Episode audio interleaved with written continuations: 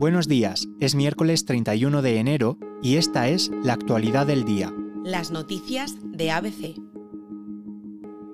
La ley de amnistía no sale adelante. Los siete diputados de Junts per Catalunya votaron en contra después de que el PSOE rechazara sus enmiendas. Esto devuelve a la norma a la Comisión de Justicia, que se encargará de emitir un dictamen que volverá al Congreso de los Diputados. Los de Junts creen que la actual redacción de la norma tiene agujeros, sobre todo días después de que el expresidente, Carles Puigdemont, pueda quedar fuera de la amnistía por delitos de alta traición, tal y como dijo el juez. En la tribuna del Congreso, la portavoz de Junts, Miriam Nogueras, cargó contra los jueces. Tenen dues opcions. Una, votar favorablement a les nostres esmenes i transaccionals.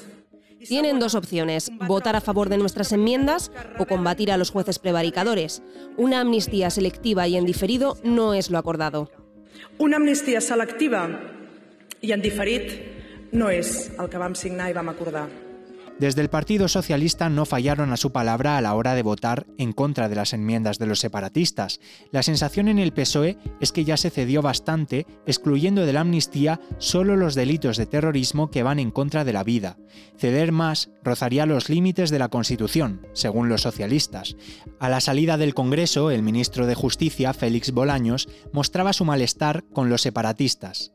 Es absolutamente incomprensible que Junts haya votado en contra de una ley que ha pactado, de la que ha votado cuatro veces a favor en la tramitación parlamentaria y que haya votado no de la mano del Partido Popular y de Vox. En Esquerra no han visto con buenos ojos que se tumbe esta ley. La republicana Pilar Bayuguera pedía a Junts no perder la oportunidad.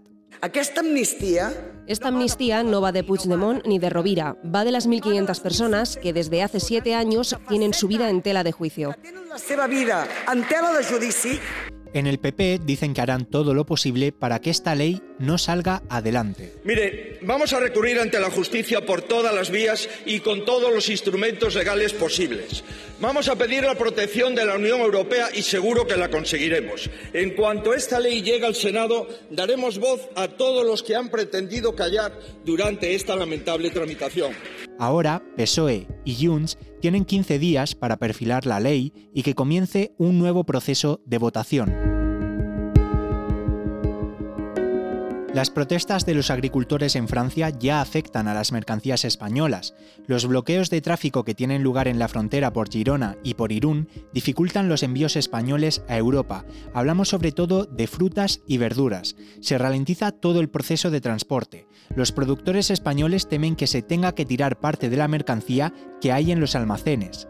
Las empresas buscan ahora rutas alternativas por mar desde los puertos de Santander y Bilbao. Francia es clave para el paso de mercancías españolas. Hay que tener en cuenta que este país absorbe el 16% de nuestros envíos y además sirve de paso para llegar a otros países como Alemania o Países Bajos.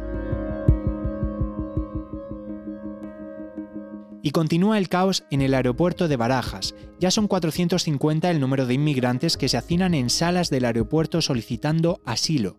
Todos ellos están distribuidos en cuatro salas, todavía sin que se garanticen las medidas de salubridad necesarias. Los agentes del Sindicato Unificado de Policía dicen que no se están cumpliendo tampoco las medidas de seguridad. El sindicato también denuncia que en la sala 2 algunas personas se pusieron en huelga de hambre por las condiciones en las que están. Hasta ahora se desconoce si estas protestas han ido a más. Normalmente las solicitudes de asilo tardan unos 10 días en tramitarse, pero hay personas que llevan más de un mes. El volumen de solicitudes es alto, lo que lleva a que se ralentice todo el proceso.